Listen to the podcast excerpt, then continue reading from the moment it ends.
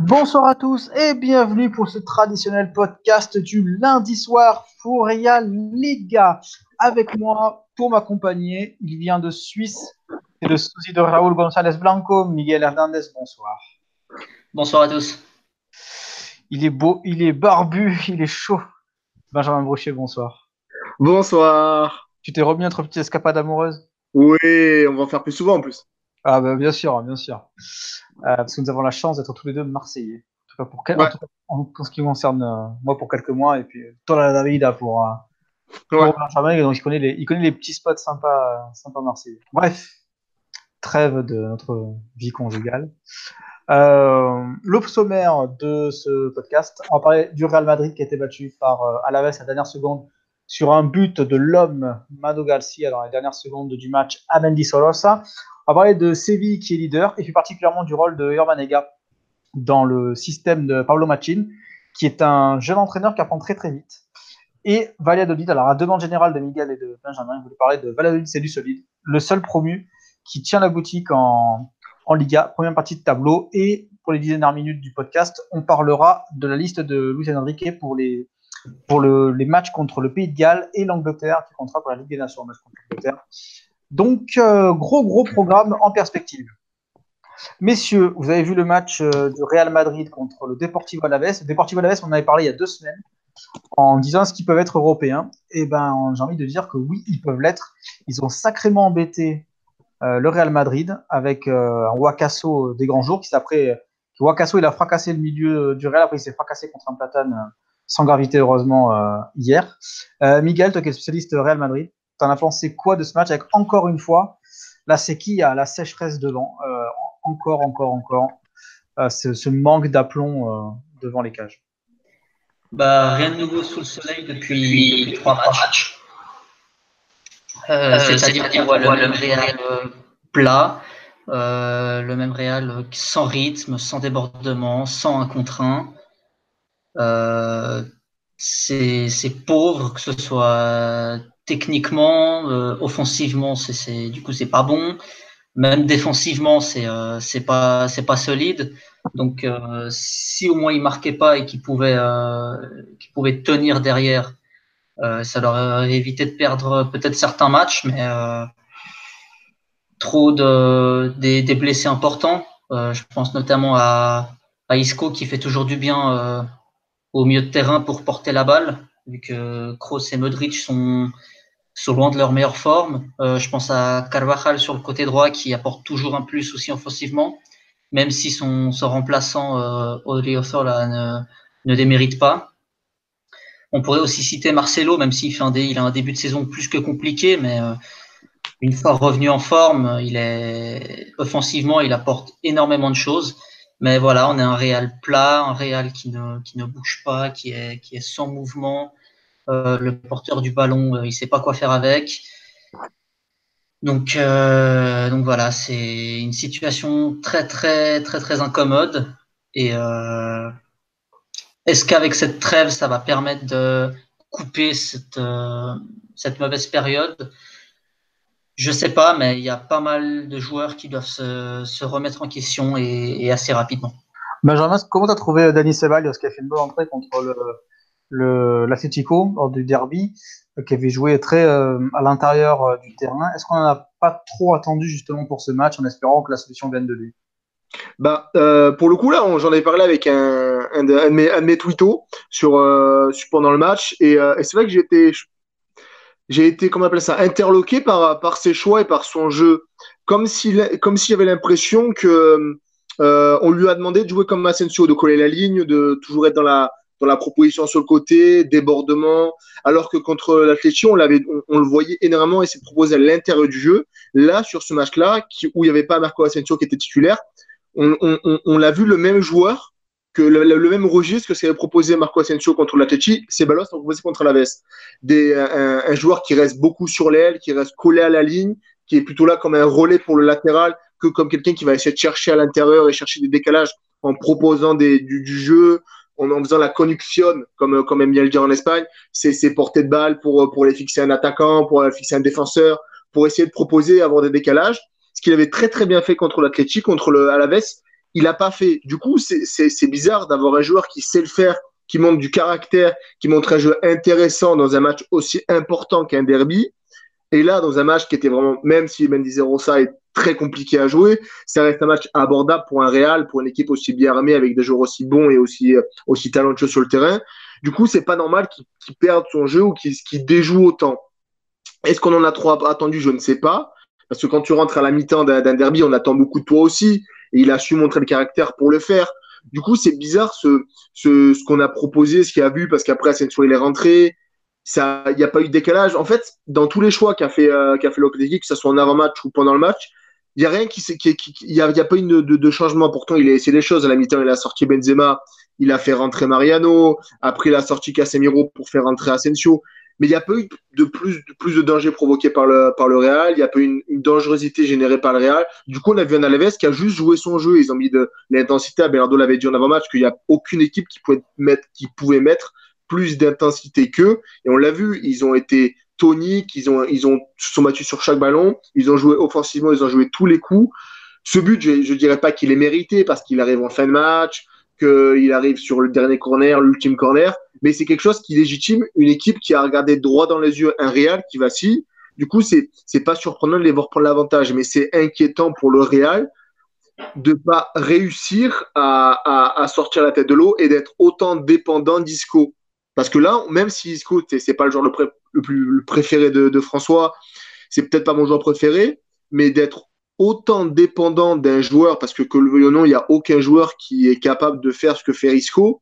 Est-ce que c'est des choix de Lopetegui? Est-ce que c'est des joueurs qui sont qui n'arrivent pas à se mettre dedans? Est-ce que c'est Balios a plus besoin d'être remplaçant que titulaire? Je ne sais pas. Mais c'est inquiétant que toute l'animation offensive que veut, faire, que veut mettre en place le, l'entraîneur basque repose sur un seul joueur, alors qu'il a énormément de joueurs de qualité sur son banc et sur, euh, dans son 11. Miguel, est-ce que c'est pas des joueurs qui portent trop le ballon aussi? Finalement, ça face à, face à un milieu de terrain aussi rugueux que celui de euh, d'Alaves, on parle, j'ai parlé de Wakas tout à l'heure, mais je crois qu'il y avait Thomas Pina, qui est bon, qui est pas un tendre, euh, même Darko Brasanac ou des joueurs comme euh, comme Mano Garcia qui est rentré en fin de match. Est-ce que finalement, euh, ne pas avoir des joueurs euh, trop rapides dans les transitions, c'est un vrai handicap à cette équipe extrêmement bien en place, extrêmement bien rodée, euh, en 4-4-2 principalement du côté d'Alaves. Oui, bah, le principal problème, c'est le manque de, rapidité dans les, dans les transitions et, dans les, et de fluidité dans les passes. On a vu que le milieu, il a parfaitement embêté euh, le, milieu, le milieu du Real, euh, qui a pas réussi à trouver. C'était toujours la même chose. On revenait sur, sur un latéral, passe en arrière sur un des centraux, qui passait par l'autre latéral, on, re, on repassait par, euh, par Kroos ou par Modric, on revenait en arrière. Il n'y avait aucune verticalité et c'est clair qu'avec des joueurs qui n'arrivent pas à casser des lignes, et c'est pour ça que je suis assez d'accord avec Ben, Ceballos, il a le, coup de rein pour réussir à casser des lignes sur euh, une, petite distance, il a la capacité de dribbler sur une petite distance pour faire les différences, et euh, coller à, la ligne, c'est clairement pas le, le, bon endroit où le, ou le mettre pour profiter de ça. Euh, ni Kroos ni Modric, euh, je reviens sur eux, ne sont en grande forme, donc ils n'ont pas le peps pour faire la différence euh, et mettre euh, le coup d'accélération supplémentaire. Si on inclut là-dedans le manque de mouvement général de l'équipe, le manque d'appel et le manque de profondeur, on a une équipe qui sait pas quoi faire du ballon et une équipe comme ça, c'est du pain béni pour une équipe aussi bien organisée que, que celle d'Abelardo. Mais après, qu'on soit d'accord, on voit le dans le jeu, on voit un Real qui est quasiment identique à ce que proposait le Real de Zidane. Il n'y a pas de modification, on a, on a un milieu qui est à plat, on a des, des, des, des latéraux, enfin des ailiers qui sont écartés très très loin sur les ailes, on a des latéraux qui viennent apporter les différences. Et ce que, ce que savait faire le Real, ils savent toujours le faire. Euh, faire des décalages sur les côtés, un Ramos qui claque une passe, qui claque une transversale pour trouver un latéral à l'opposé, ça, ils savent le faire. Sauf que Benzema, il dézone, il bouge, il quitte énormément de fois sa surface. Et du coup, il n'y a plus personne qui prend le, le décalage. Avant, Ronaldo, Exactement. il faisait ses, ses courses euh, en trans, transversales. Il partait de son aile gauche, il allait, il allait couper dans la surface. Il y avait toujours quelqu'un à la réception des centres qui allait se battre, qui allait mettre en difficulté les défenseurs. Et même avoir Ronaldo dans une surface, ça fait paniquer un défenseur. Benzema, il a plus cette capacité-là. C'est un super joueur, c'est un super attaquant, mais il a plus cette capacité de, de, de, d'inculquer de la peur aux défenseurs. Du coup, quand tu as une, quand tu une équipe comme, euh, comme Alaves qui sait défendre et qui sait défendre en n'ayant pas le ballon et donc en attendant dans la surface et mettre des coups de tête, bah, ça, ils ont joué tranquillement. Il n'y a personne qui a, qui a réussi à, les mettre en danger. Du coup, c'est quand même inquiétant de voir le Real pas, pas être capable de mettre en danger une équipe comme Alaves. Messieurs, j'ai deux questions à vous poser. Euh, la première, euh, d'abord pour Miguel. Euh, est-ce que Lopetegui est armé pour être euh, entraîneur du Real Madrid? Dans le sens du, passé et du passif, pour prendre un terme euh, il y a 40 ans. il a eu sa dernière expérience de coach, a été très moyenne à Porto. Il a surtout été entraîneur de sélection. est-ce que il est, est-ce qu'il a les armes pour travailler au quotidien avec une équipe comme celle du Real Madrid? Je pense que pour n'importe quel entraîneur, c'est pas simple déjà d'entraîner le Real. Déjà. Euh, maintenant, est-ce que le PTG il est armé? Euh, Je ne saurais pas dire parce que au début, quand euh, entre guillemets, quand tout allait bien, les premiers matchs, les 3-4 premiers matchs de championnat, personne ne trouvait vraiment à redire sur son travail. Il était plutôt encensé. Maintenant, on voit que l'équipe, effectivement, depuis, depuis quatre matchs, c'est pas bon du tout, euh, qu'il n'y a, pas de réaction. Donc oui, on peut s'interroger sur sa capacité à, réagir euh, et à trouver les mots pour, euh, motiver ses, joueurs et aussi à faire les bons choix, euh, que ce soit sur la feuille de match ou encore en cours de match. Maintenant, je pense qu'il faut, qu'il faut lui laisser du temps. Il faut lui laisser du temps parce qu'il essaye de, de changer ce qu'est le, le Real ce qu'était le Real. Il essaye d'instaurer un jeu un peu plus de, possession. Et euh, le Real, ça fait euh, trois ans qu'il joue, euh, joue d'une certaine manière sous, Zidane.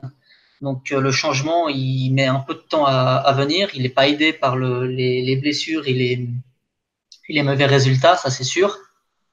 Mais je pense qu'il faut quand même lui laisser le temps. Il faut lui laisser le bénéfice du doute. Peut-être qu'au final, il n'aura pas les, pas les épaules. Peut-être qu'au final, ce sera, ce sera une, très bonne, une très bonne surprise. Mais je pense qu'il faut en tout cas lui, laisser encore un peu de temps. Euh, c'est quelque chose qui n'existe pas au Real, où il faut gagner euh, tous les jours. Mais euh, je pense, moi en tout cas, j'ai envie de lui, de, lui laisser, de lui laisser du temps. Et surtout, changer d'entraîneur maintenant au mois d'octobre, ce serait suicidaire. Et surtout pour mettre qui? Quel entraîneur aujourd'hui est libre sur le marché pour ah ben, clairement. Euh, venir coacher cette équipe?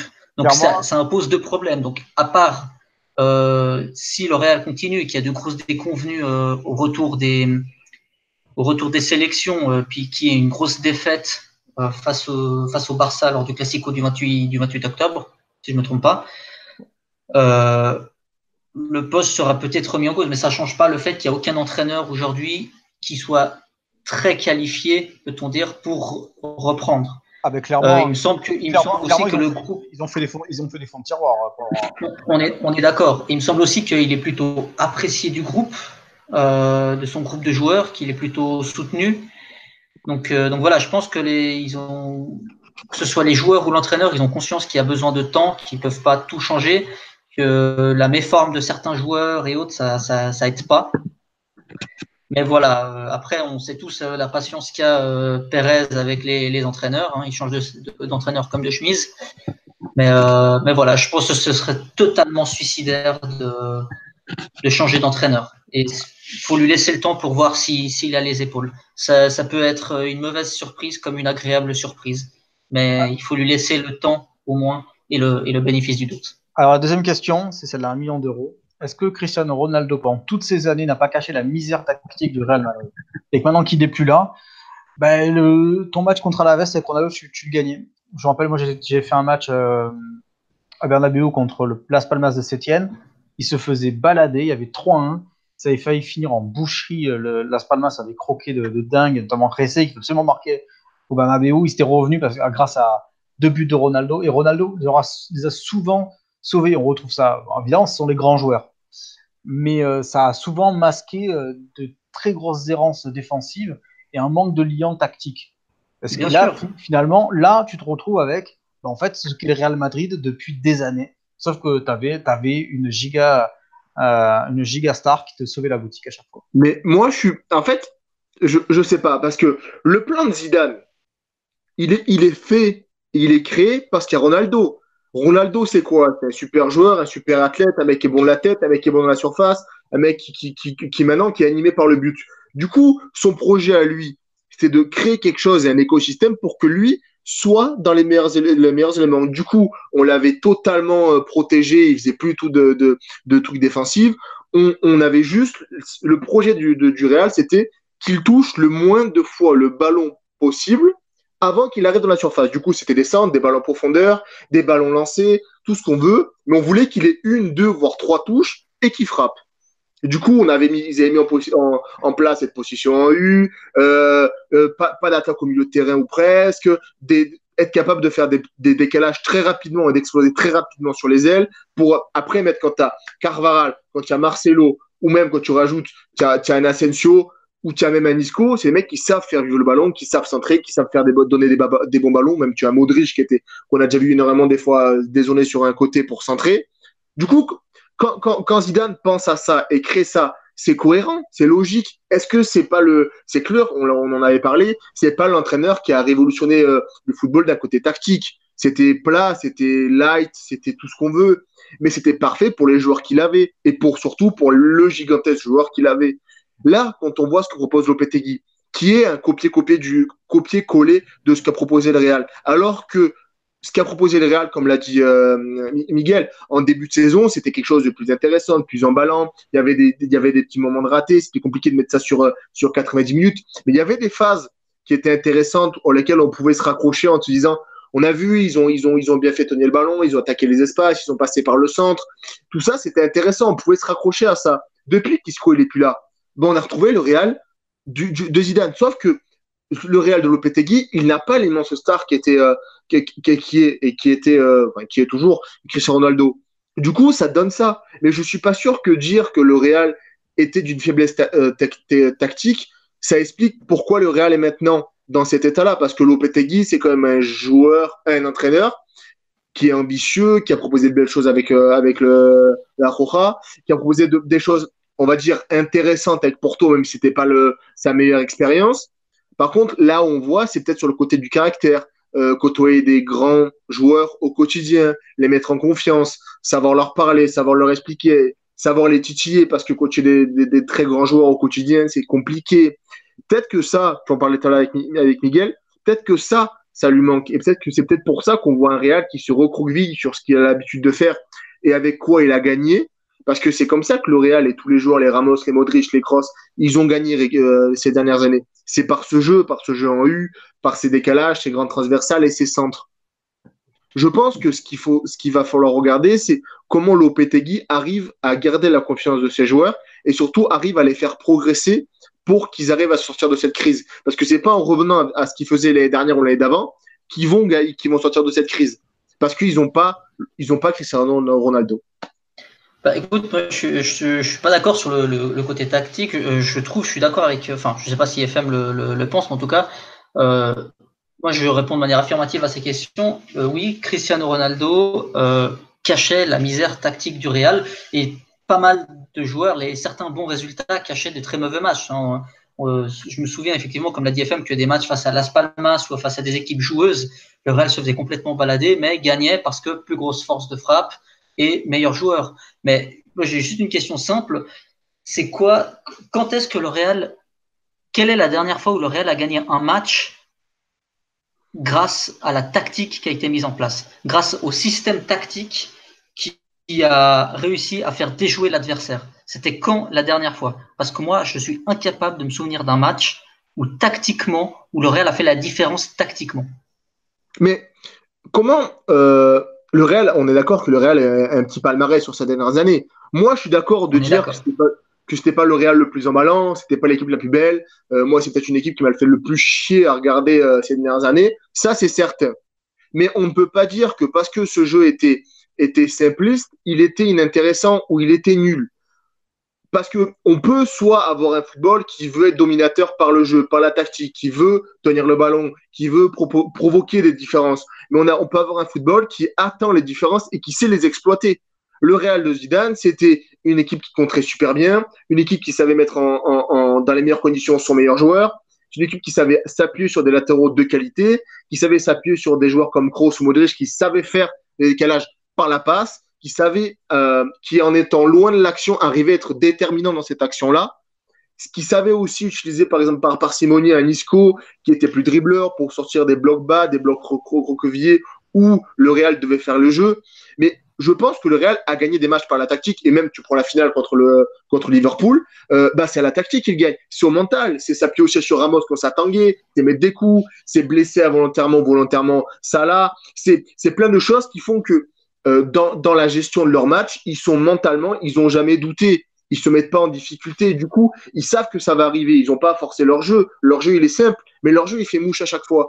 Et pour faire mouche à chaque fois, alors que le jeu est simple, c'est qu'il y a quelque chose qui est rodé, qui joue bien. Il y a, il y a, il y a une partition qui est, qui, est, qui, est, qui est récitée à la perfection pour que le truc le plus simple et le truc, parce qu'on sait qu'il va arriver ce centre, ce centre qui va faire mouche pour Ronaldo, pour Bale. On le sait qu'il va arriver dans le match parce que c'était quelque chose qu'on avait l'habitude de voir. Mais pour qu'il marche à chaque fois, c'est quelque chose qui est, bien récité. Les joueurs savent ce qu'ils doivent faire, ils ont confiance. Et c'est important, ça, pour gagner des matchs. Peut-être que tactiquement, c'était pas le truc le plus intéressant. Mais on peut pas dire que le Real des dernières années, il n'était pas fort. C'est peut-être l'équipe qui était la plus, la plus forte parce qu'elle elle, était froide. Et elle savait, quand tu, on va repartir ça, ils avaient fait un reportage sur, sur le, le, les, trois Ligues de Champions qui sont gagnées d'affilée. On, a l'impression qu'ils jouent une Coupe de District. Il n'y a pas de, la, la, la, la, causerie d'Idan, elle est faible. À la mi-temps, on entend juste des on va le faire, c'est nous, il faut écrire une destinée. En demi-finale, il n'y a personne qui s'inquiète. Il n'y a, y a, pas cette, cette émulsion qu'on pourrait avoir dans un club où c'est une finale, où il faut la préparer différemment. Non, ils l'ont préparé comme ils préparaient n'importe quel match parce que pour eux, ils savaient qu'ils allaient la gagner. Ouais, ah, ça, c'est du mental, c'est pas la tactique. Oui, c'est ça, c'est ce que j'allais dire. Ils ont beaucoup gagné grâce à leur mental extraordinaire, grâce au mental de certains joueurs comme, comme Cristiano Ronaldo, Ramos ou autres. Mais tactiquement, je veux dire, sur le terrain, une disposition tactique. Le, le Real, par exemple, de Zidane, qui jouait euh, la plupart du temps en, en, en 4-3-3, euh, on l'a jamais vu, par exemple, une fois euh, jouer, je sais pas, en 4-2-3, hein, ou euh, une bêtise, je sais pas, en 3-4-3 sur un match ou deux matchs pour euh, complètement désorganiser l'équipe adverse et que ça marche. Ça, on l'a bah, jamais vu parce que. Alors justement, je, vais, je, te, je, te, coupe, Miguel, c'est pour reprendre euh, quelque chose de Riril sur le, sur le chat live du. Euh, Est-ce que finalement Ronaldo, le problème qu'il a eu, on va clôturer là-dessus parce qu'on a encore pas mal de choses, pas mal de chapitres dans ce podcast, mais est-ce que Ronaldo, finalement, il n'a pas tout vampirisé? Ça a empêché le réellement de notre joueur et que finalement, tu as encore beaucoup de travail aussi pour créer un leader. À savoir que Isco est-il est un, leader euh, euh, par la personnalité déjà? Est-ce qu'il peut l'être? Est-ce que Ceballos peut l'être? Moi, je pense que c'est trop tôt. Est-ce que Asensio peut l'être? Est-ce qu'on n'en demande pas trop à Asensio aussi. Est-ce que finalement, euh, le problème, de, Ronaldo, aussi en dehors du fait de cacher un peu la misère, comme on a dit, c'est que finalement, il n'y a aucun autre joueur qui a pu avoir ce, supplément d'âme, qui a pu se développer à l'ombre de Ronaldo. En fait, Ronaldo a-t-il un héritage finalement au Real Madrid euh, dans, le, vestiaire et dans le, côté décisif? C'est très juste que tu dis, FM, qu'il a, que Cristiano, il a, il a vampirisé les choses, que ce soit en bien ou en mal. Euh, en mal, c'est quand il voulait absolument finir les actions tout seul, qu'il avait des excès d'individualité, etc. Mais en bien, dans le sens en bien, c'est que euh, en cas de défaite ou de, de, match nul ou de mauvaise euh, performance de la part du Real, celui surtout qui était visé plus que les autres, c'était souvent lui. Vu qu'il était la figure de proue de l'équipe, il y a beaucoup de critiques qui, qui allait directement sur lui. Si le Real gagne pas, c'est parce qu'il est pas assez décisif, c'est parce qu'il est trop ci, c'est parce qu'il est trop ça. Donc en faisant ça, certains joueurs se sont vus aussi protégés quand ils avaient, euh, quand ils faisaient des matchs faibles ou, ou discrets. Là, il n'y a plus cette euh, couverture, on peut dire euh, euh, médiatique extrême qui était centrée sur une seule, une seule personne. Du coup, on observe un peu plus les, les autres joueurs et du coup, bah, les faiblesses de, des uns et des autres sont beaucoup plus exploiter fatalement. Mais, Mais euh, la question c'est ben. est-ce que le Real a voulu euh, créer une, un héritage chez Cristiano Ronaldo? Est-ce que le Real a voulu faire développer d'autres joueurs à côté de, de, de, de, ce, de, ce, de ce monstre? Non. Ils ont créé leur équipe. C'est compliqué, c'est compliqué, Ben aussi. c'est compliqué, il veut pas, il veut être à la lumière, il veut non, personne qui lui fasse de l'ombre.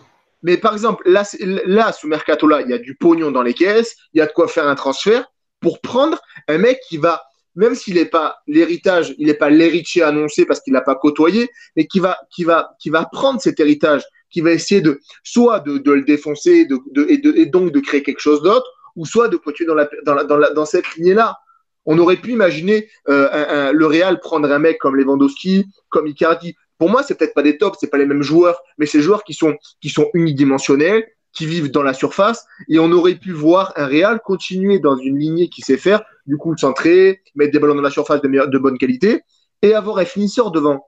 Quand tu changes, tu changes pas de joueur, il n'y a, pas de nouveaux joueurs, il n'y a, pas a eu de vrai sang frais euh, cet été. On est d'accord, mais ça c'est un problème de planification. Ça c'est un problème de planification et c'est la faute de. Je vois beaucoup de gens à part ça qui taclent énormément le Petegui et je veux pas être, je, je suis pas son avocat ni quoi que ce soit. Euh, c'est clair que je pense qu'il a aussi des choses, il a aussi sa part d'erreur, mais la plus grosse faute elle revient à, à Florentino Perez. C'est lui qui a pas voulu recruter soi-disant parce que le marché euh, il était en pleine inflation, euh, que les joueurs valaient pas leur prix. Mais la vérité c'est qu'il gardait cet argent pour euh, le, le, projet de euh, de rénover le stade. Lui, au final, ce qu'il veut, c'est son ambition personnelle, c'est d'entrer, dans, rester dans l'histoire du, du Real comme euh, le type qui a construit le plus beau stade euh, du monde.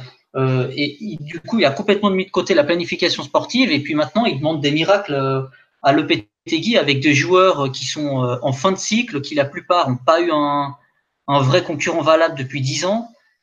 Euh, voilà, le Petegui, il peut faire ce qu'il peut, mais c'est clair que lui demander des miracles comme ça, je suis d'accord avec toi. Il aurait dû avoir un, deux, trois joueurs qui, qui auraient dû venir, euh, ne serait-ce que pour mettre un peu de concurrence, mettre un peu de sang frais, euh, parce qu'on voit qu'il y a, comme l'année dernière avec Zidane, il y a une, une énorme différence entre les, les, les remplaçants et les, et les, titulaires. Non mais ouais. Vas-y, vas-y, vas-y. J'allais appuyer sur ce que disait Miguel. On va repasser au, à la deuxième partie de ce podcast. On parlera évidemment du Real un peu dans la saison. Évidemment, parce qu'il y aura bientôt le, Classico le, le, 28 octobre. Euh, grosse journée le 28 octobre, hein, 16h15 Classico, euh, 21h euh, au MPSG. Le, le, classique, comme on, veut le vendre en France. Bref, rien à voir. Euh, mais ça fera, ça fera quand même une très très grosse journée de foot. Euh, Twitter va exploser, je pense. Bref, on va parler euh, du leader, qui fait pas trop de bruit, mais qui est, qui est devant dans cette Liga un peu particulière où il y a beaucoup de points perdus. Euh, Sevilla, de Pablo Machin, qui était l'année dernière à Girona. Ceux qui nous suivent depuis l'année dernière savent qu'on adore Pablo Machin, avec son, son 3-5 emblématique. Et un joueur que j'adore, Ever Banega, qui est complètement en feu depuis quelques, depuis quelques matchs et qui est une sorte de playmaker euh, des Palanganas. Et, euh, et pour l'instant, ça fonctionne. Là, ils de gagner 2-1 contre, euh, contre le Celta. Le Celta qui n'a pris qu'un point sur les, sur les 15 derniers, sur les 15 derniers points possibles, les 5 derniers matchs. Évidemment, ce seul point, c'était contre Valence, hein, mais sinon, c'était pas drôle.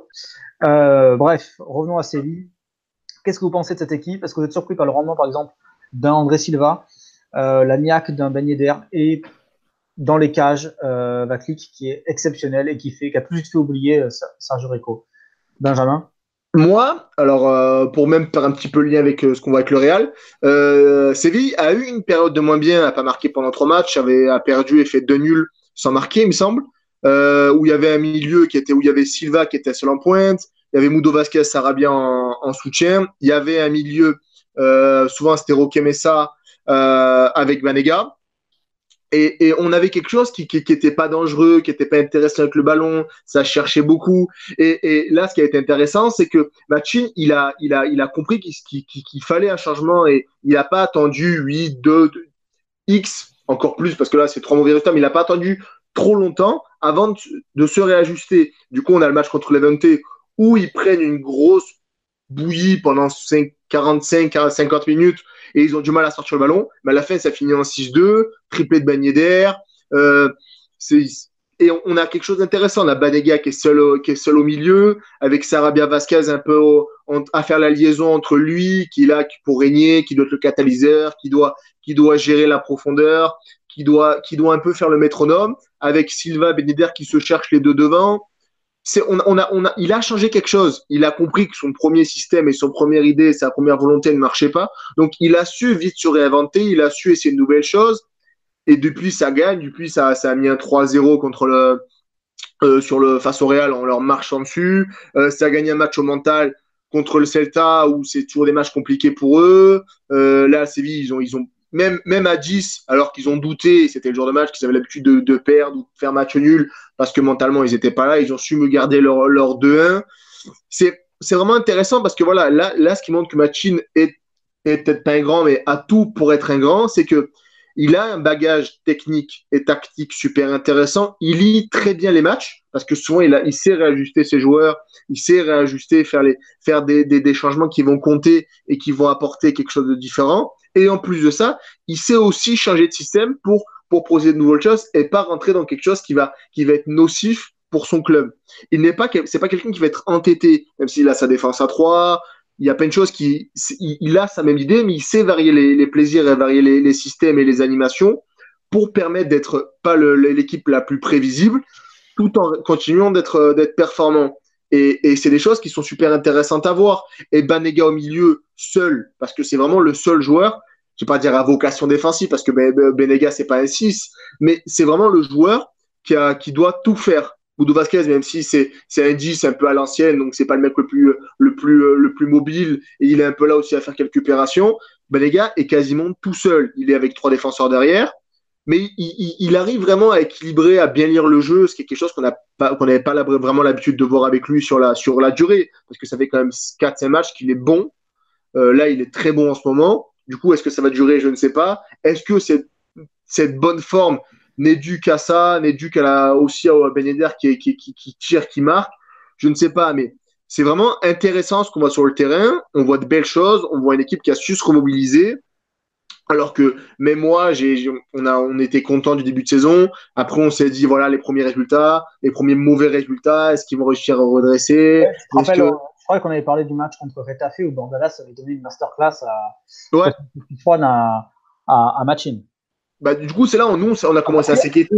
Est-ce que c'est pas trop gros? Après, ils ont pris 12 points. Donc, euh... Voilà. Non, mais voilà, parce que, parce que mais c'est pas parce qu'on on s'est pas trompé, on n'a pas, on n'a pas fait du bashing euh, gratuit. On a un, un, entraîneur qui, a, qui sait réajuster, qui a tenté de nouvelles choses et ça marche. Donc c'est tant mieux. Et ça montre que c'est un bon entraîneur. Et d'ailleurs, euh, Miguel, euh, ils n'ont pas été pris avec la sélection du Sénégal, on en parlera tout à l'heure.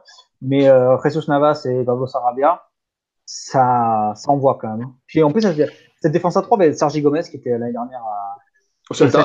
C'était. Euh, il y a eu pas mal de. Il y a eu quelques petits changements, quelques ajustements mais on retrouve, mais on trouve quand même une équipe de, de qui, euh, bah, sait où elle va, et ça veut dire aussi que euh, que Pablo Machin s'est aussi très bien adapté à son équipe et qu'il a et qu'il a montré qu'il pouvait aller au-delà, euh, au-dessus d'un club qui est un club promu comme avec Girona qu'il avait depuis plusieurs années et qui a tout de suite franchi le cap mental aussi parce que pour ça, compte et tactique. Ouais, il a réussi à faire en sorte à ce que les joueurs ils comprennent parfaitement, euh, après quelques tâtonnements, à, ce qu'ils comprennent parfaitement ce qu'il voulait avec son, son 3-5-2.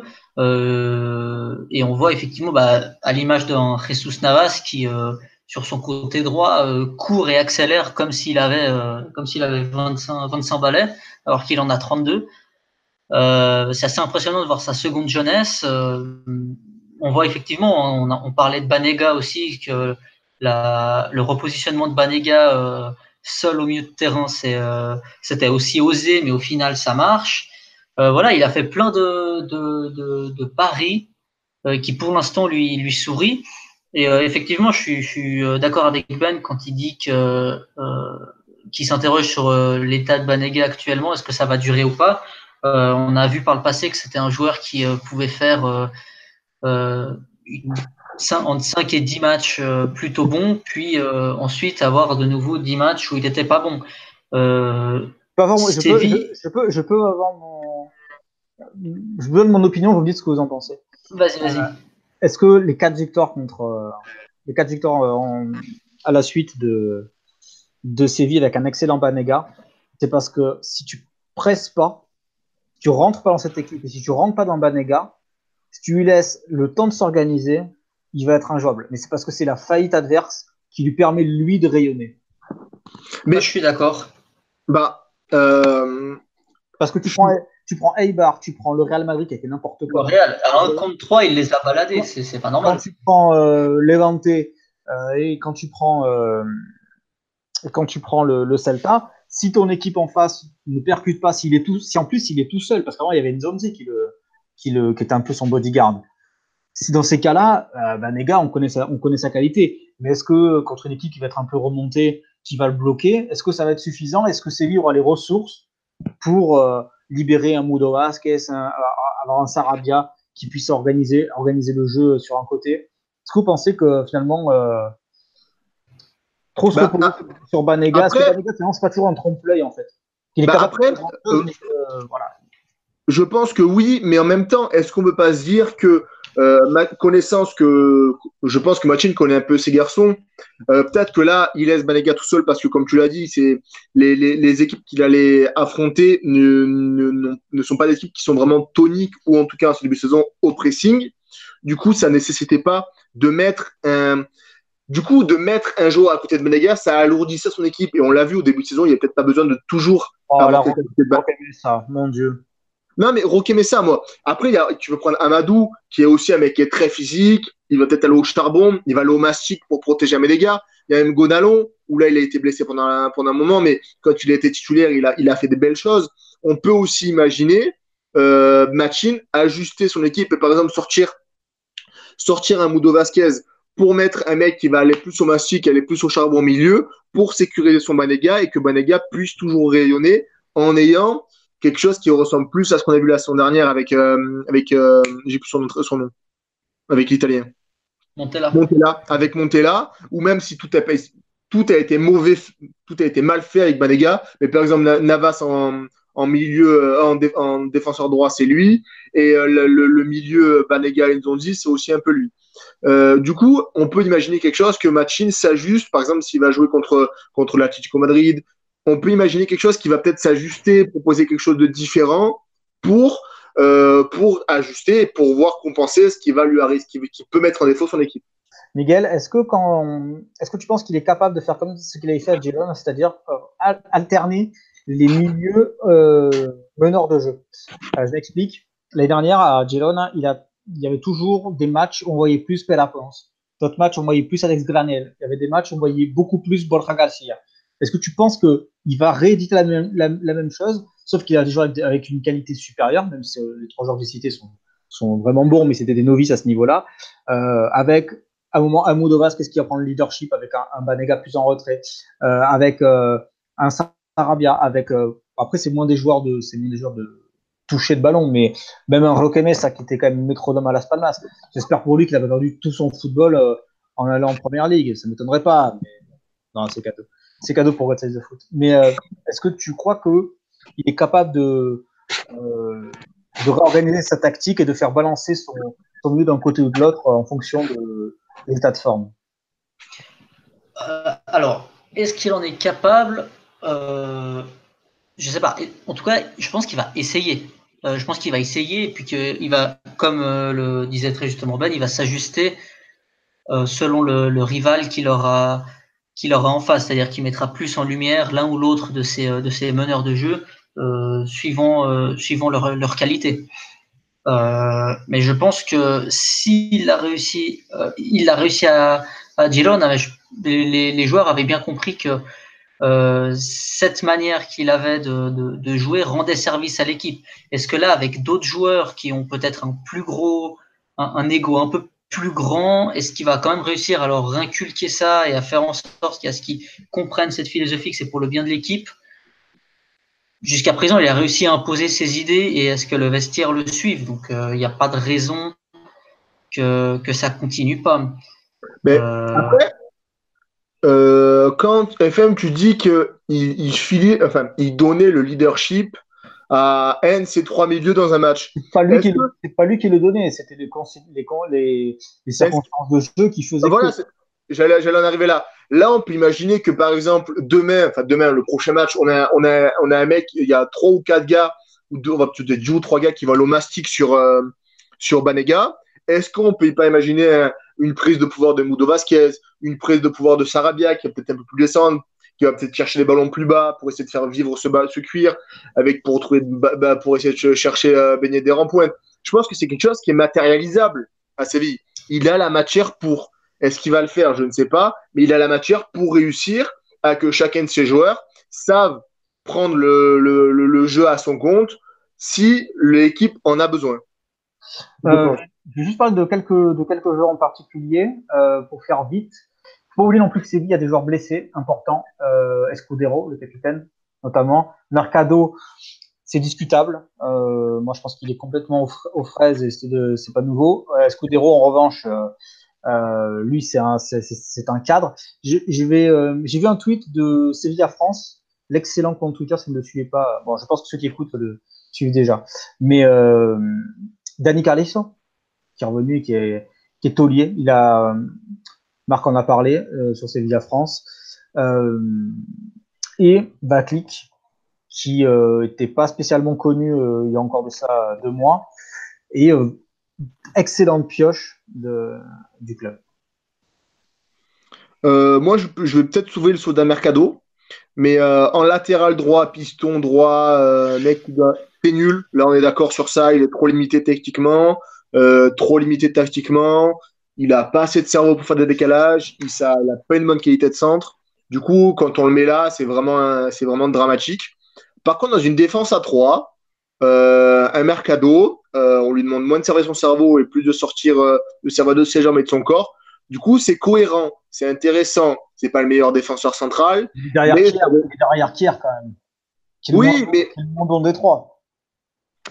Je pense pas qu'il va être titulaire, Mercado. Je pense plus qu'il va être titulaire, en tout cas où il va tourner. Mais c'est un garçon, quand il est dans une rotation, dans une défense à 3, il a son mot à dire. Du coup, le, voir revenir, parce que je crois qu'il a repris la course euh, hier ou aujourd'hui, euh, ça, ça, donne des cartes en plus à Machine et c'est bien parce que là en plus il a toujours l'Europa League qui va arriver, il a le rythme de l'ICA parce que là on va le mettre dans le si ça continue comme ça on va le mettre dans, la, dans le titre il joue le titre euh, comme avec Sampaoli Sampaoli c'était un peu c'était un peu cramé en, ne faisant, jamais pas, en, ne faisant pas tourner son 11. Et donc, en mars, les mecs étaient lavés. Je pense que Machine va faire plus tourner et va proposer du temps de jeu à plus de monde pour garder tout le monde motivé et essayer de préserver les organismes au maximum. du coup, avoir Mercado dans une rotation, c'est intéressant. Oui, non, c'est sûr que ça, ça peut dépanner, ça peut largement euh, faire l'affaire. De toute façon, on va évidemment euh, suivre de près euh, Sevilla parce qu'ils ont aussi euh, la Coupe d'Europe et cette Europa League qui leur est si chère. Et euh, cette année, ils vont peut-être pouvoir jouer sur les, sur deux tableaux. En tout cas, c'est très intéressant de, euh, à suivre euh, parce que évidemment, nous sommes des fans de Pablo Machin. Donc rien que, rien que pour ça, évidemment, on a un œil particulier sur, sur le Colonel Lyon. On va passer à notre troisième partie qui est consacrée à un promu, Valladolid, Poussella, qui a gagné contre Huesca ce week-end avec un coup franc magnifique d'Alcalas. C'est pas le plus beau de la journée parce que Ennis Bardi, le, joueur préféré de, de Benjamin, qu'il a même pas mis titulaire dans son, dans son Fantasy League, euh, a, mis un coup franc mais lumineux. Alors si vous l'avez pas vu, il faut vraiment que vous allez voir, c'est vraiment euh, c'est magnifique. Mais euh, voilà, Valladolid, c'est l'équipe surprise de début de saison qui est dans le, dans le haut du tableau. alors tous les deux, Miguel et, Benjamin, je sais pas qui vous commencez, mais vous, tous les deux, avant l'émission, vous avez dit il faut absolument qu'on parle, qu'on parle de Valladolid. Je vais la main à Ben. Ah, j'ai été la main. Bah alors, euh, on a parlé cet été parce que, euh, enfin cet été, ce début de saison parce qu'ils ont été rachetés par Ronaldo. Euh, ça a fait beaucoup parler. Ça a été, le, club qui a le, le plus mal commencé, peut-être pas parce qu'ils ont pris des points, mais ils n'ont pas marqué devant, avant le troisième ou quatrième match. Ils ont eu des, des matchs où ils n'ont pas réussi à mettre de la folie. On avait peur que leur entraîneur Sergio, qui était quand même vraiment connu en Liga, et en Espagne pour être un entraîneur défensif, défensif qui a du mal à bien faire vivre le ballon, qui a du mal à, bien jouer des matchs, à, avoir une équipe qui sait tenir le ballon et qui sait aller chercher des résultats. On avait peur que, qu'il ait du mal à passer le gap et être au niveau en Liga. Du coup, les débuts ont été compliqués. On avait une équipe qui était, euh, qui était très solide, très serrée. On avait un bloc qui était très bas. Mais on avait aussi une équipe qui avait du mal à, à faire vivre le ballon, à, avoir, à générer des offensives, à générer des attaques. On a eu des arrivées qui ont été tardives. Ounal est arrivé tard. Euh, Tony Villa a, eu du mal à prendre, le jeu à son compte. On a eu plein de petites choses qui ont, fait que ça, a du mal à prendre. Et depuis quelques matchs, euh, notamment, je pense que le vrai déclic dans le jeu et dans, l'envie, c'est le 3-3 contre le Celta, alors qu'ils étaient menés 3-0 à la 20e minute. Ils font 3-3 sur, euh, avec un but de Lo Suarez à la 91e minute. Euh, et là, du coup, ça a fait un peu un déclic pour Sergio et pour tout le club. On est une équipe qui a, gardé une ossature qui était claire, un double pivot euh, Michel Alcaraz qui est solide, qui est travailleur. On a une défense qui pense d'abord, je parle, j'inclus les, latéraux, les latéraux, qui pensent à bien défendre. Après, on attaque. On a des joueurs comme Tony Villa, comme euh, Léo Suarez qui est titulaire euh, ce match-là et le match précédent et qui a marqué les deux fois. Euh, on a Unal, on a, on a Cop aussi qui alterne entre les deux. On a une équipe qui, qui, qui, qui, défend bien, mais qui aussi arrive à attaquer, qui arrive à se générer, à, à, créer des occasions, qui essaie de faire vivre le ballon. Du coup, on a vraiment quelque chose qui est super cohérent et c'est super intéressant de voir une, une, une, jolie équipe avec des, des joueurs qu'on ne connaît pas vraiment. Alcaraz, même si c'est un, un, nom qu'on voit régulièrement, il a, il, a, il a surtout été connu en, en Segunda. Euh, Nacho Martinez, on le, on le redécouvre, on le découvre, mais c'est intéressant. Euh, Calero, c'est Calero, je crois, le défenseur. Ou Salero, Calero. Euh, le défenseur central qui a 23 ans, pareil, super intéressant. Tony Villa, on le découvre, il est super bon. Léo Suarez, qui, qui, est, qui est prêté par, par Villarreal, il est très très bon on a, on a, on a vraiment une, une, une, synergie qui est en train de se créer entre tous les joueurs qui est super intéressante à suivre et on voit des très bons matchs de, de Valladolid. C'est vraiment une, une, formation que si vous pouvez regarder un de leurs matchs, c'est pas le match que vous allez prendre le plus de plaisir. On voit, on voit de belles choses, on voit une équipe cohérente qui sait où elle va. Et, on a par exemple Alcaraz qui a été surtout connu au début de saison pour être quelqu'un qui va, qui va équilibrer le milieu et qui n'est pas qui va pas se porter tout le temps à l'offensive. Là, il marque ce coup franc, il est, il est, il est très très beau. Du coup, je suis vraiment, c'est vraiment intéressant parce que c'est peut-être pas, peut-être le promu sur lequel on, on aurait le, le moins mis de, d'argent en début de saison parce que Rayo, c'est sexy, Roldo Thomas, Vallecas, Michel, machin c'était super intéressant. OSK, pareil, ils font, ils ont fait plus, ils ont fait un début de saison canon, euh, des joueurs offensifs, Chimi Avilla, euh, Hernandez. Et là, ces deux clubs-là euh, marquent clairement le pas et on montre, en tout cas, nous laisse croire qu'ils ne sont pas au niveau pour la Liga. Et Valladolid nous montre de vraies belles choses. Et donc, c'est super intéressant de voir, encore une fois, la semaine dernière, on avait reçu des promis qui étaient très bons, de voir encore une fois un promu qui est, au niveau de la Liga et donc qui est, intéressant pour le renouvellement des forces dans, dans, cette belle, dans compétition. Miguel, est-ce que tu penses que ça, dans un style euh, évidemment euh, radicalement différent, est-ce que ça peut être le Girona de cette saison? Ou le plutôt le Retafe, on va dire, de Bordalas la saison dernière. Euh, écoute, je pense que oui. En tout cas, pour l'instant, c'est ma surprise de ce, de ce début de saison. Euh, je ne vais pas revenir sur tout ce qu'a dit Ben parce que je suis euh, entièrement d'accord avec tout ce qu'il a dit. On voit des joueurs qui, qui montent, qui, qui sont très intéressants. Et je pense que vraiment ce qui caractérise cette équipe, c'est vraiment la, c'est vraiment sa solidité en fait. C'est-à-dire que c'est un bloc aussi bien quand elle attaque que, que quand elle défend cette équipe. Et euh, c'est pour ça qu'une équipe qui est très difficile à bouger. On a vu beaucoup d'équipes se, se, casser les dents euh, sur eux, notamment euh, dernièrement Villarreal. Et puis. Euh, bah, il y a le. Le Barça n'est pas, le pas rigolé. Il y a la, ouais. le Barça pas Exactement. Le, le Barça n'a pas rigolé. Et effectivement, je pense que le déclic,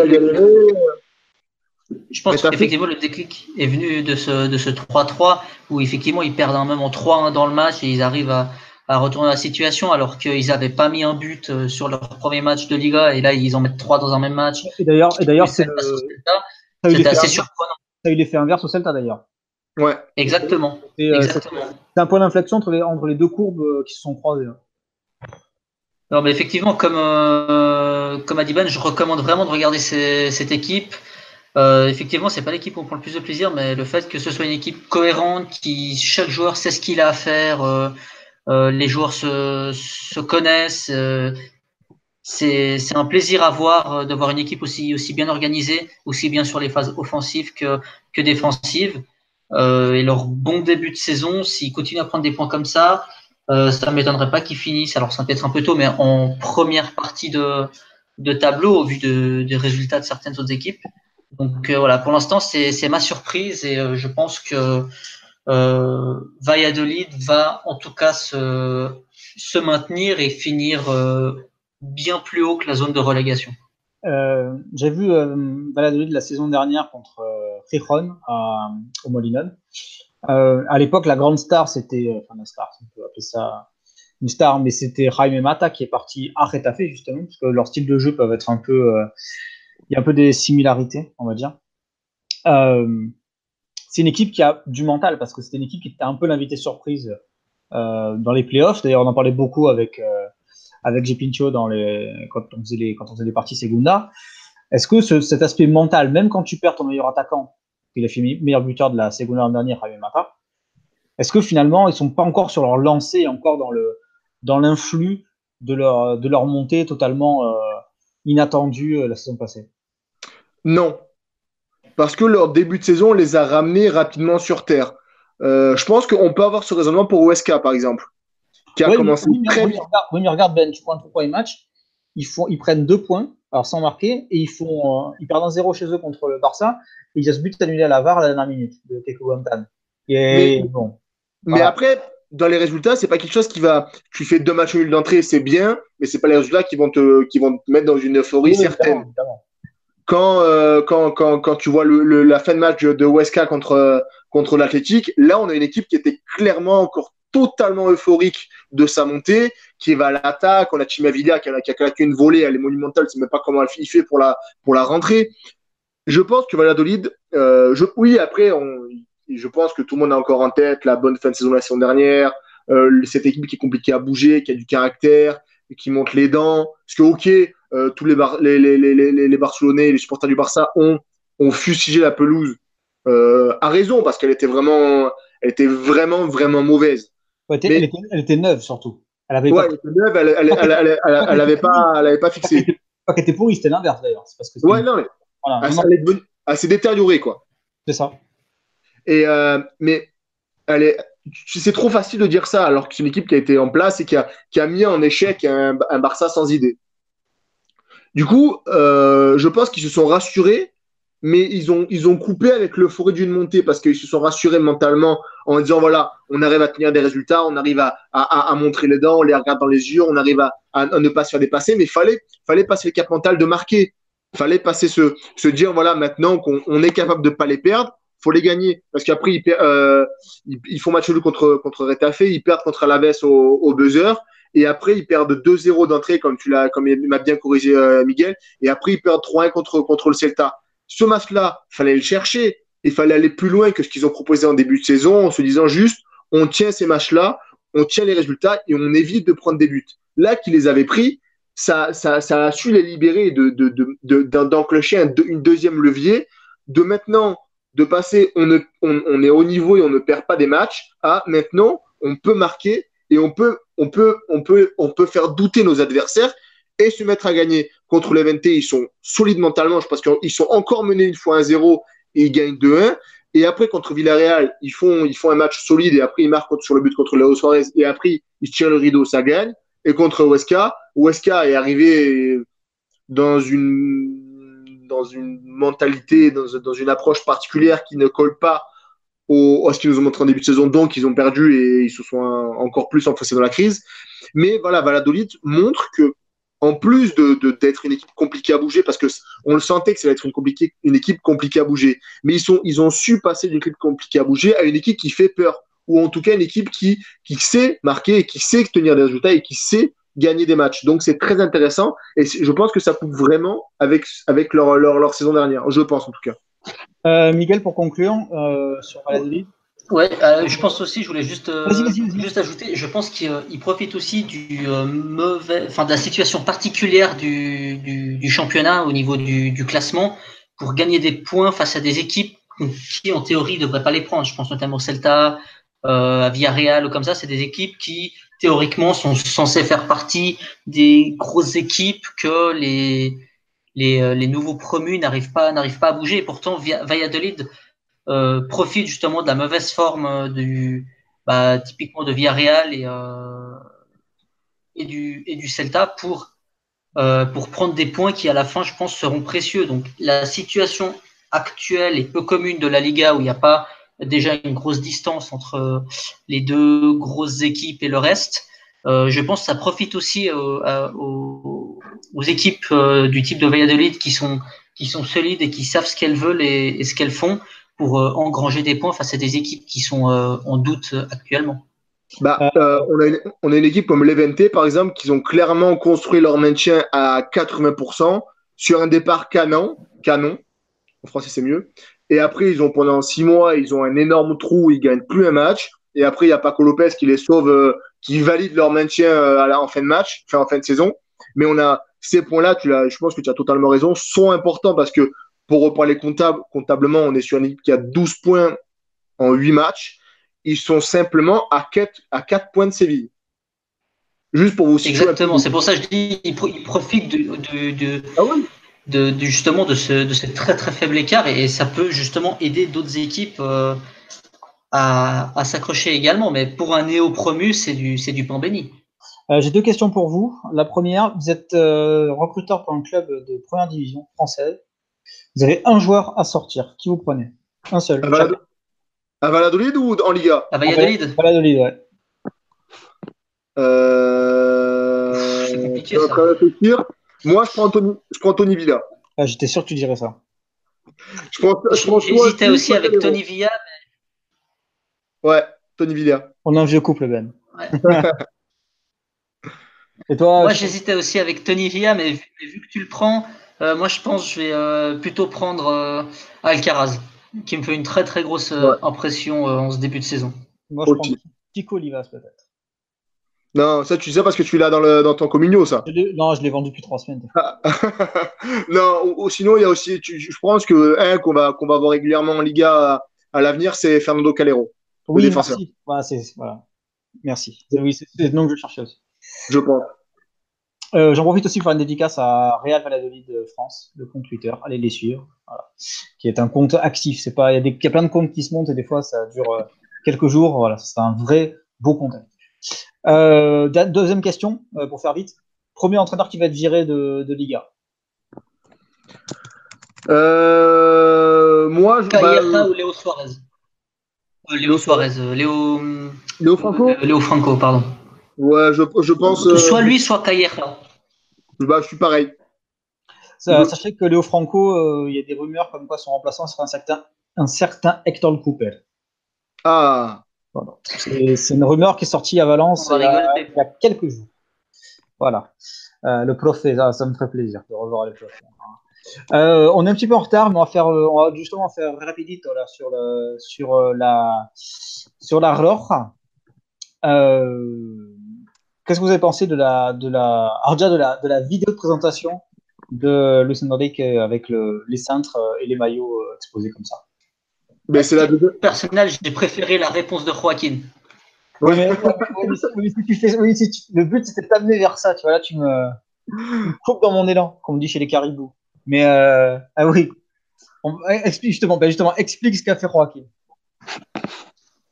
Bah, Joaquin, il a justement profité de ça avec les centres. Il a pris un centre vide et il a dit Ouais, il est où euh, il est où mon maillot? Je me fais du souci. Enfin, il a vraiment joué là-dessus avec son ton, euh, son humour très, très, très, euh, très particulier et très connu en Espagne. Et...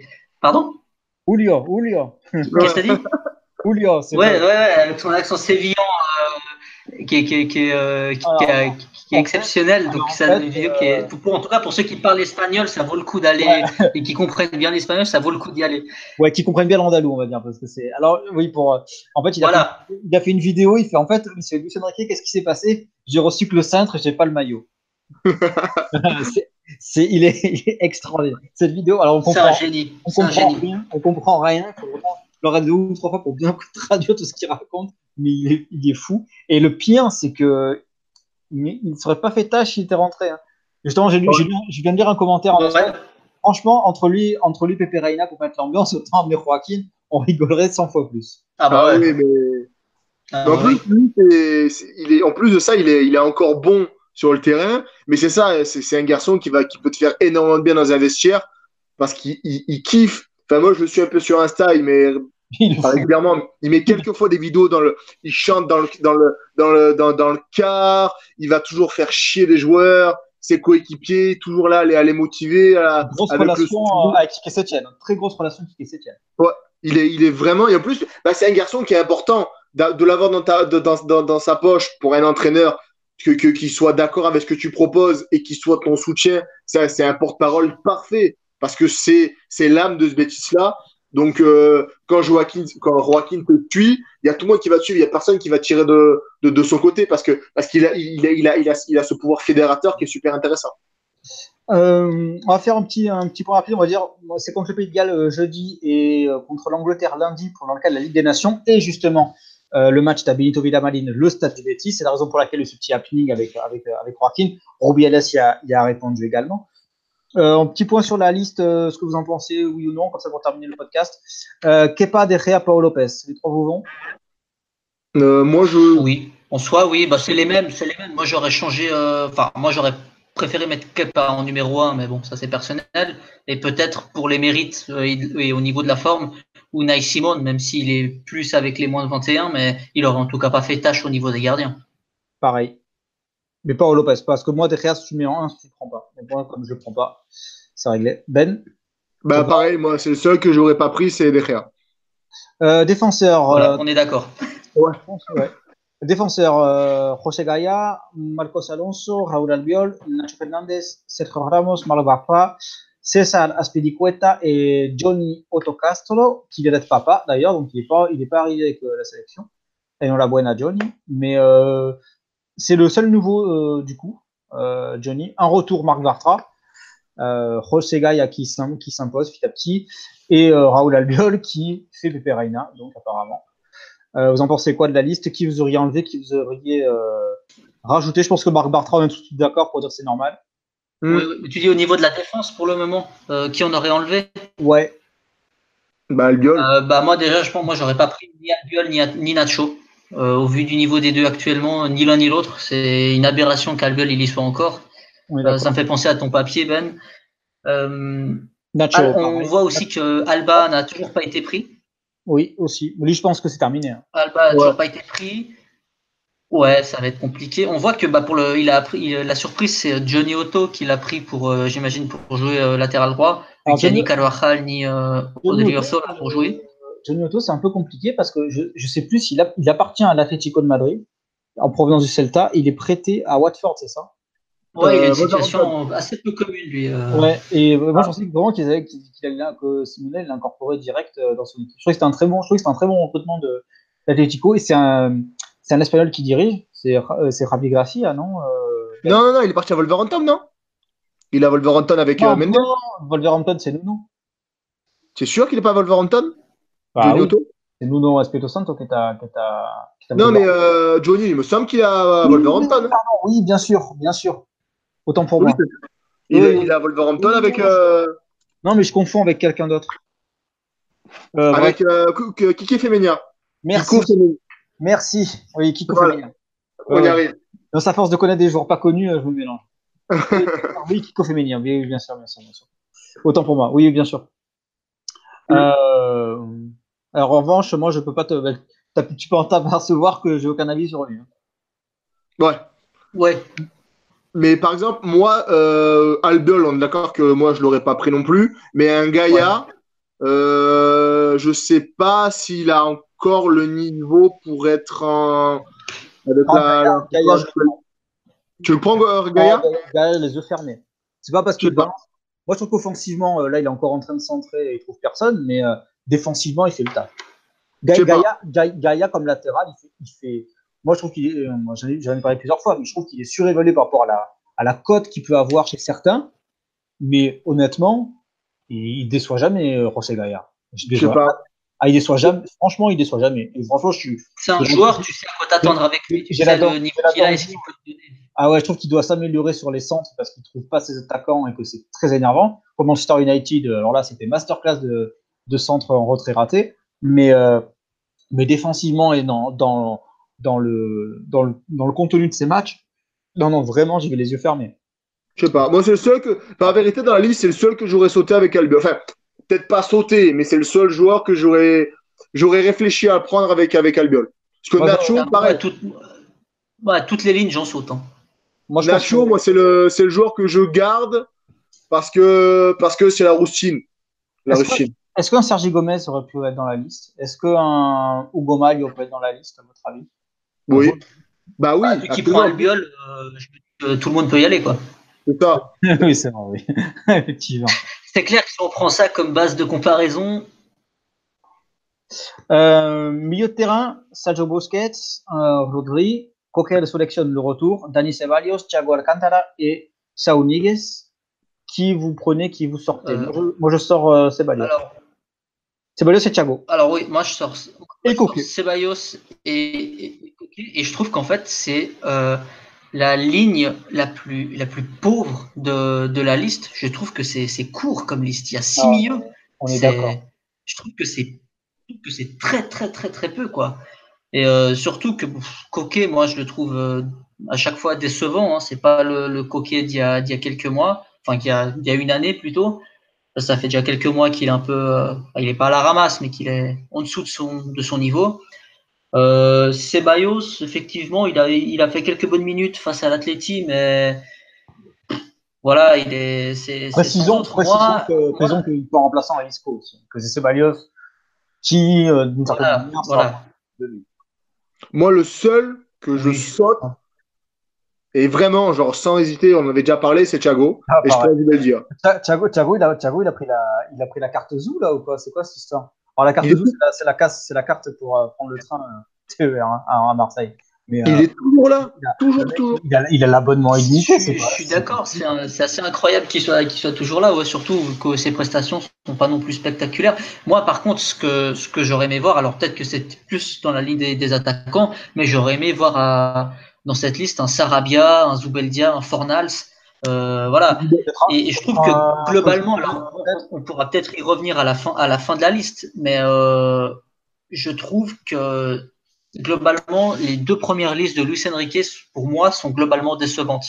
Pareil. Euh. J'expliquerai, j'expliquerai peut-être un peu après, une fois qu'on aura fini la liste des, des attaquants, mais je la trouve, je trouve que c'est deux listes globalement décevantes. Euh, moi, j'aurais mis euh, Fornals et au milieu Fornals et, Car- et Carlos Soler et peut-être euh, oui, Ouais, Carlos Soler, c'est une énorme surprise qu'il y soit pas. peut-être Zubeldia aussi. euh, Est-ce que moi je pense que je vais faire euh, peut-être l'avocat de, de, euh, de Luis Enrique sur euh, Solaire et Fornals Est-ce que leur positionnement de milieu excentré sur un côté, parce que Fornals c'est quand même euh, ailier et Solaire est ailier en club dans un 4-4-2 assez strict à plat, est-ce que, est-ce qu'on va pas remettre en, question leur niveau qui est très bon, mais est-ce que les faits qu'ils aient leurs habitudes à ce poste-là et que c'est pas un poste qu'ils vont retrouver vraiment en, sélection, est-ce que c'est pas quelque chose qui est dans l'esprit du sélectionneur se dit peut-être que pour moi, je vais pas arriver à les, incorporer, donc il n'y a pas d'intérêt que je les prenne. Bon, moi, Zubeldia, vu que je pense que. Moi, je suis pas d'accord parce que euh, on pourrait poser la même question avec Coquet, parce que Coquet en Espagne, il a pas le même rôle qu'à l'Atlético et il le prend quand même. Ouais, mais Coquet, c'est un habitué. Enfin, c'est habitué. Maintenant, il a, il a, il a ses, c'est un mec qui a plus de 50 sélections. Moi, Ouais, mais même, mais peu importe son nombre de, de sélections, au final, avec la sélection, il joue différemment qu'avec euh, que quand il joue avec l'Atlético. Donc au final, si lui s'est adapté à ce que voulait euh, la sélection, pourquoi les deux autres ne pourraient pas le faire Au Ouais, final, mais Est-ce que vous ne trouvez pas qu'il y a un problème dans cette liste, dans le sens où le milieu qui est la marque euh, de fabrique de l'Espagne depuis plusieurs, depuis une décennie, ça s'est quand même énormément appauvri? Bah, Ah ça oui. va. Non, Oui, oui. non. oh oui, Appauvri, non, non, parce que le, le réservoir, il est là. ah, si. Appauvri, non. Mais après, ça va dans l'idée de. Je pense que ça va dans la volonté, dans ce que veut, veut faire Luis Enrique, qui est dans son esprit, le milieu de terrain n'est pas, n'est pas le, le- le- n'est- plus là où ça se construit les actions. Lui, il veut un bloc qui, qui soit, qui soit cohérent. Lui, il va être plus vertical. Il veut que ça passe, Voilà. il veut que ça passe beaucoup moins de temps au milieu de la balle, passe beaucoup moins de temps au milieu de terrain et qu'elle euh, aille rapidement de la défense à l'attaque. Ça, c'est coup- ça, c'est sûr. Du coup, peut-être que son- dans son esprit, c'est peut-être pas l'endroit où il bosse le plus, parce que une arrivée de Paco Alcacer, euh, par exemple, même Morata, qui est dans No un genre qui spoil, va no, no spoil, Ben. Ah, c'est vrai. Mais par On exemple, voilà, parle. je pense que ses choix devant euh, montrent plus quelqu'un qui, je pense, bosse, bosse sur son animation offensive, mais où le milieu de terrain n'est peut-être pas les choix prioritaires et il garde des mecs qui ont l'habitude d'être là parce qu'ils connaissent le métier et qui, pour l'instant, c'est pas le, le cha- c'est pas son chantier prioritaire, Ah. je pense. en tout cas. Alors justement, tu, justement, moi je, tu parles de l'attaque. Là, il y a quand même un énorme problème avec l'attaque. Ouais. Parce que Marco Asensio, Alvaro Morata, Morata, pardon, euh, Rodrigo Moreno, Suso, Thiago Aspas et Alcacer, c'est n'importe quoi. Je suis absolument d'accord. Qui dans cette liste, qui dans cette liste a le niveau international, je veux dire le très haut niveau international Je te dis, il y en a Actuellement, aucun. actuellement, il n'y en a pas. aucun des pas 5 ou un. 6. J'adore Asensio, je trouve que c'est un puto crack. Mais là, il n'a pas le niveau. Ah, il n'a pas le niveau. Rodrigo Moreno, il n'a pas encore le niveau. Sousso, c'est une vraie surprise. Morata, c'est l'ombre de lui-même à Chelsea. Thiago Il, il est derrière 31 ans. Giroud, c'est dire. Quoi. Diago Aspas, il a 31 ans. Alors, je te parle même pas de. Alors, Alcacer, on peut encore discuter parce qu'il est un peu chaud en ce moment. Mais bon, voilà. Euh... Bah, Alcacer, je me souviens qu'au début, je crois que le Petegi le prenait avant qu'il ait sa période de trou noir. Et euh, c'était un, justement, un des attaquants qui se mêlait le mieux au jeu de, de toc et que voulait mettre, euh, qu'avait la sélection. Donc, est-ce que là, maintenant, avec un jeu plus vertical, est-ce que ça va être euh, bon pour lui? C'est aussi une vraie question. Moi, je pense qu'il faut quand même ne pas oublier que pour beaucoup de joueurs, et même pour des sélectionneurs, euh, une, une, sélection, ça se construit avec un groupe et, euh, et, et la sélection sert de bouée de, sauvetage, de bouée de sauvetage à des joueurs qui sont à la dérive en club. Morata, moi, je l'aurais pas pris, on est d'accord. Mais on peut se rappeler que dans Lopetegui, qui rappelle tout le temps, tout le temps, tout le temps Isco, même quand il a la cave, qu'il joue pas, qu'il est nul, qu'il ne met pas un pied devant l'autre, qu'il est gros, qui tout ce qu'on veut, Lopetegui, jamais il fait défaut. Jamais, jamais, jamais, jamais. Il appelle tout le temps, tout le temps, tout le temps, tout le temps. Et ça, après. C'est Paris. Ouais, mais attends, attends, attends, mais, mais après, je trouve qu'il faut mériter sa place. Je veux dire, la, la sélection, c'est pas, c'est pas, c'est pas le psychologue, quoi. On n'est pas au secours catholique. Exactement. C'est, c'est... Je veux pas être méchant, mais euh, Morata, s'il, s'il est troisième attaquant euh, à Chelsea, si Sarri considère qu'il est pas bon, c'est tu peux pas. Qu'il est pas bon. Tu peux pas mais moi, je dis juste, je suis d'accord avec, avec ça. Moi, Morata, je l'aurais pas pris. Sousso, il était déjà là à la, la liste derrière, donc c'est peut-être un, choix mûri par l'entraîneur. Aspas, il a, euh, le, Lucien Enrique a, a, dit plusieurs fois qu'il avait impressionné. En plus, Diego Costa est toujours absent, donc euh, c'est son remplaçant qui a l'air annoncé. Rod Rodrigo, qui a l'air un joueur qui. Aspas, je l'aime beaucoup, mais quand tu prends un mec de 31 piges, aussi bon soit-il avec le Celta, c'est euh, qu'il y a un problème. Tu vois, tu vois, non mais j'ai envie, enfin, tu vois, j'ai envie de te dire, c'est que le Celta. J'ai envie, oui. tu vois, tu, tu comprends, enfin, c'est pas, c'est pas pour être insultant envers le Celta, mais on n'est pas... pas. Ah, ceci, il faut pas oublier non plus que Diego Costa il est blessé. Enfin voilà, qu'il y a quand même des, des absents. Il est bon, euh... oui, Diego Costa il n'est plus un pion non plus. Hein. Non, mais non, je suis d'accord, mais dans le sens lui, je pense que ce sera un fixe de, ça va être un fixe de, de Luis Enrique. Mais Aspas, il est bon dans le, dans le jeu. Il est bon quand il. Ah, c'est un joueur que j'aime beaucoup. Hein, mais... mais... quand il, non, mais même quand il rentre en sélection, c'est pas un joueur que c'est pas un poids mort. Moi, non, mais ce que je veux te dire, c'est que ce que je veux dire, c'est que c'est pas ça. Mais dans le sens, ça fait pas de top mondial, quoi. C'est ça. Non, mais ça, je suis d'accord. Mais est-ce que, est-ce c'est pour te dire que Aspas, c'était le joueur qui devait arrêter sa carrière internationale après la Coupe du Monde, surtout après son penalty loupé contre la Russie. Toi, tu disais bon, merci, t'as plus de 30 ans, voilà, euh, maintenant on va partir sur autre chose, on va partir. Là, tu vois, c'est pareil pour les milieux de terrain. T'as des joueurs qui devraient être introduits, qui n'y sont pas. Euh, des... tu vois, et, là, et, là, et là, tu prends même, tu prends dans la liste Comment des joueurs comme Oyer Sabal ne peuvent pas y être? Comment des joueurs comme Iñaki Williams ne peuvent pas y être? Ça, bah, je suis d'accord pour Iñaki Williams, je suis absolument d'accord. Sarabia ne peut pas y être. Ah, Sarabia, on n'est pas sur du. Sarabia aussi, Sarabia, c'est On n'est pas, sur du crack, mais tu as l'impression qu'il a pris des noms parce qu'il les a, parce qu'il a dû les prendre à FIFA euh, trois jours avant et qu'il a pas regardé tout l'état de forme des mecs et que là, il se retrouve avec euh, machin. Bon, moi, je trouve ça un bah, c'est pour ça que je disais avant que je trouve que les listes de Lucien Riquet sont globalement décevantes parce que j'ai l'impression qu'il se repose beaucoup sur des cadres ou d'anciens cadres parce qu'il faut pas oublier qu'Albiol il était présent lors de l'Euro 2008 et de la Coupe du Monde 2010 que l'Espagne a, remporté donc c'est un espèce de, vieux cadre. Euh, voilà et je trouve qu'effectivement il manque du sang neuf et alors je pense que les deux vous êtes comme moi mais je suis beaucoup plus emballé par la la 21 que par euh, oui. l'équipe A. justement, quand. Euh, et je trouve qu'il y a énormément de joueurs de la, des moins de 21 qui devraient être amenés progressivement dans cette équipe. Des Zubeldia, des Fornals, des Méré, des Marc Roca, euh, Pedraza, euh, Carlos Soler, Oyer Sabal. Tous ces joueurs-là, pour moi, ils devraient avoir une chance. Parce que actuellement. Hermoso, il devrait y être exactement. Et pour moi, parmi les, cette liste là de, de parce qu'il y en a d'autres qu'on pourrait qu'on pourrait donner, mais parmi cette petite liste de, de noms que j'ai donné, alors je suis, ils, ils, peuvent ils peuvent jouer dans cette sélection. Je veux dire, euh, il y a un Fornals, euh, il peut très bien faire le rôle d'un euh, dans le sens d'un Ceballos, je veux dire, il le vaut largement. Un Marc Roca ou un Hermoso à la place d'un Albiol ou d'un Nacho, c'est carrément pas un scandale. Un scandale. Et j'ai l'impression que l'Espagne répète les erreurs de ces dernières années en voulant pas rafraîchir l'équipe, en voulant pas remplacer certains cadres, en préparant pas déjà euh, euh l'avenir, en ne renouvelant. Ouais, en ne faisant pas le renouvellement de, cette équipe et de déjà installer la relève à des postes clés. On voit qu'il veut pas prendre Alba, alors qu'Alba, il a, il, a, je crois, 30 ans ou 31 ans. Lance Pedraza ou d'autres qui sont, qui sont bons, qui sont jeunes, qui ont envie de, de, de, bouffer du terrain, quoi. Parce que si c'est pour revoir une équipe d'Espagne comme euh, et, et, revoir les sénateurs qu'on a vus en, en Russie, bah moi, à titre personnel, ça m'intéresse pas. Je préfère regarder la Show 21 avec tous ces talents qui, elles, donnent vraiment envie de voir jouer. En Russie, tu fais 2014, 2016, 2018. Ça fait trois compétitions d'affilée. On est d'accord. Vas-y, Benjamin. Mais c'est pour ça. Par contre, alors, euh, moi, je pense que je vais quand même. Euh,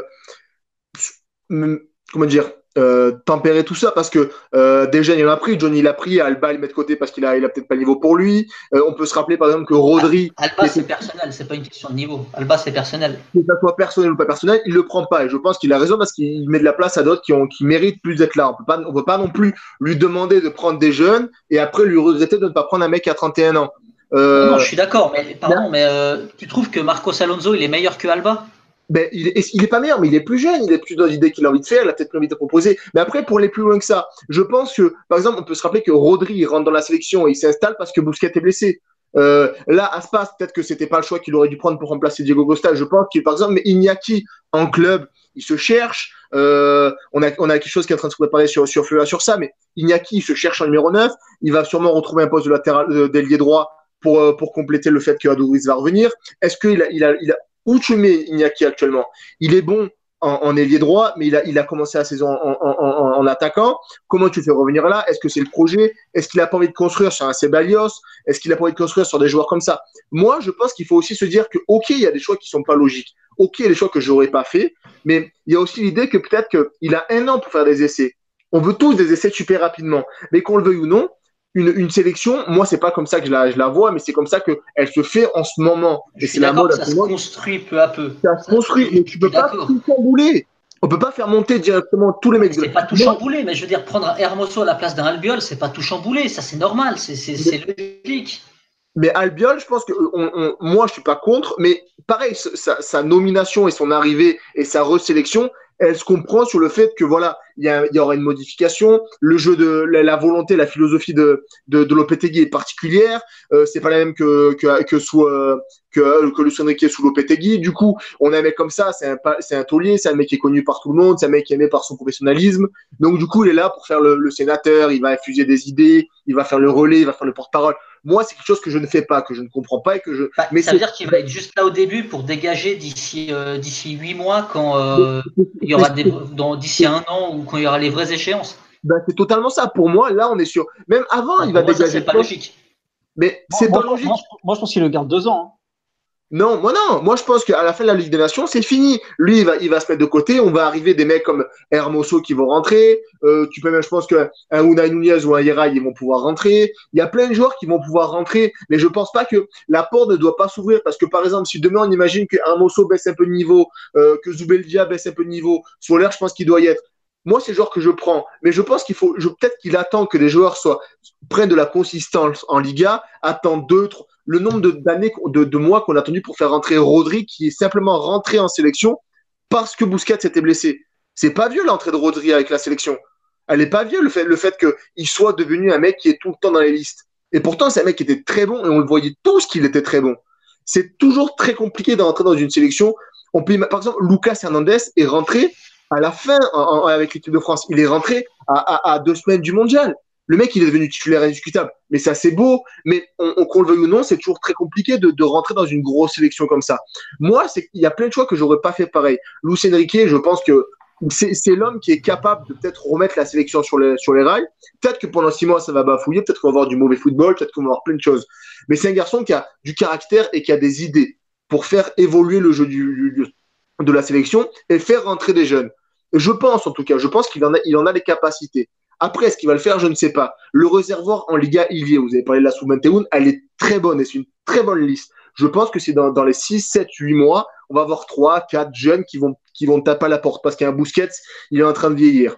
On a Coquet, je pense que il, va, je pense que même avec l'Atletico, il aura beaucoup moins de force. Euh, Diego Costa, je, je ne suis pas sûr que ce qu'il est en train de devenir, donc c'est un joueur qui sert Griezmann, serve à la sélection. Je pense pas que Luis Enrique va être aussi patient avec Diego Costa est, que, que Lopetegui l'a été. Je pense qu'il y a des places qui vont s'ouvrir. Mais actuellement, les...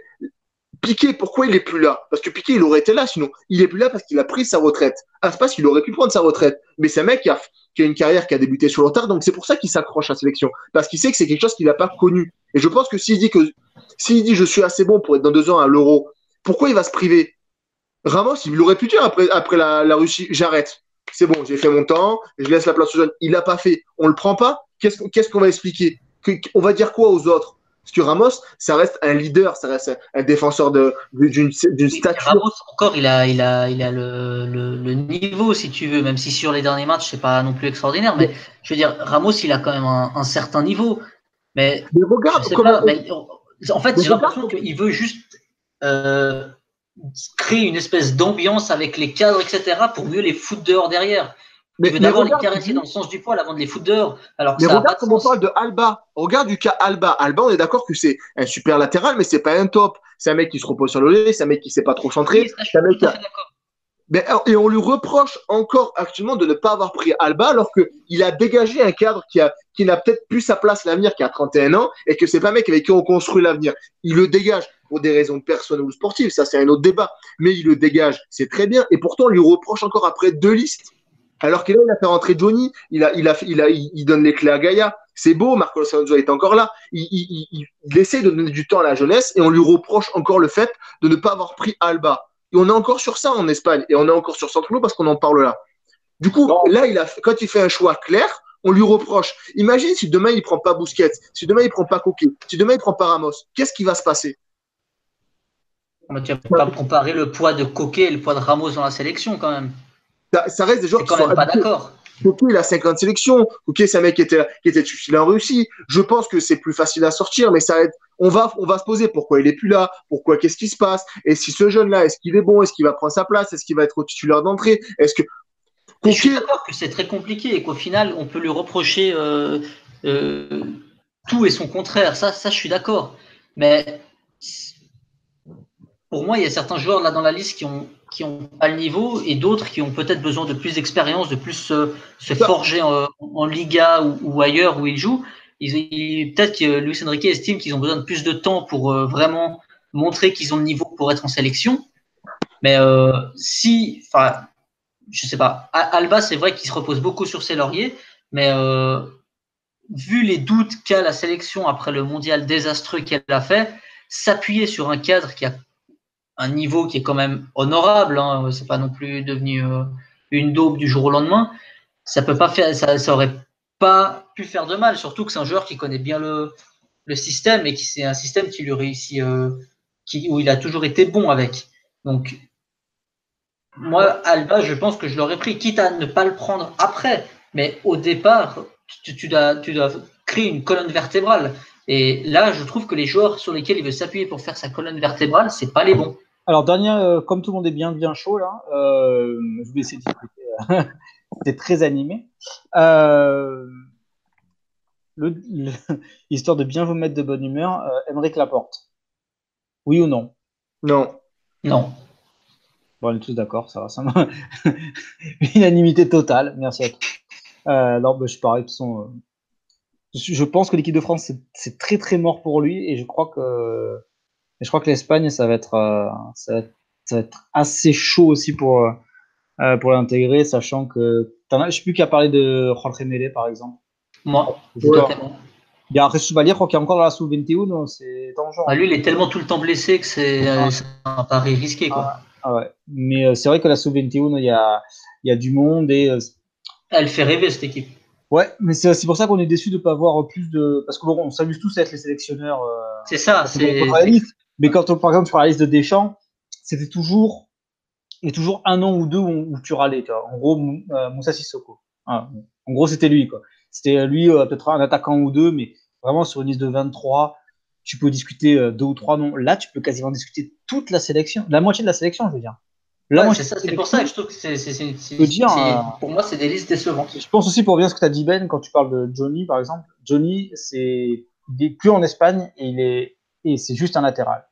C'est peut-être aussi face, plus simple, euh, euh je sais pas, peut-être d'intégrer de, un mec comme ça plutôt que plutôt qu'au milieu de terrain où finalement euh, Fornals, Soler, c'est peut-être pas les mecs les plus les plus connus. Ils ont pas encore le vécu, ils ont fait la préparation euh, au mondial. Hein, en tout cas ce qui concerne le solaire. Mais euh, voilà, c'est un peu, il y a un peu de ça, peut-être. Euh, Moi, j'ai l'impression que Luis Enrique ne se met pas beaucoup en danger avec ses listes, disons. Non, pour le moment, euh, pour le moment, je trouve pas non plus. Mais bon, déjà, il a repris Marc Bartra.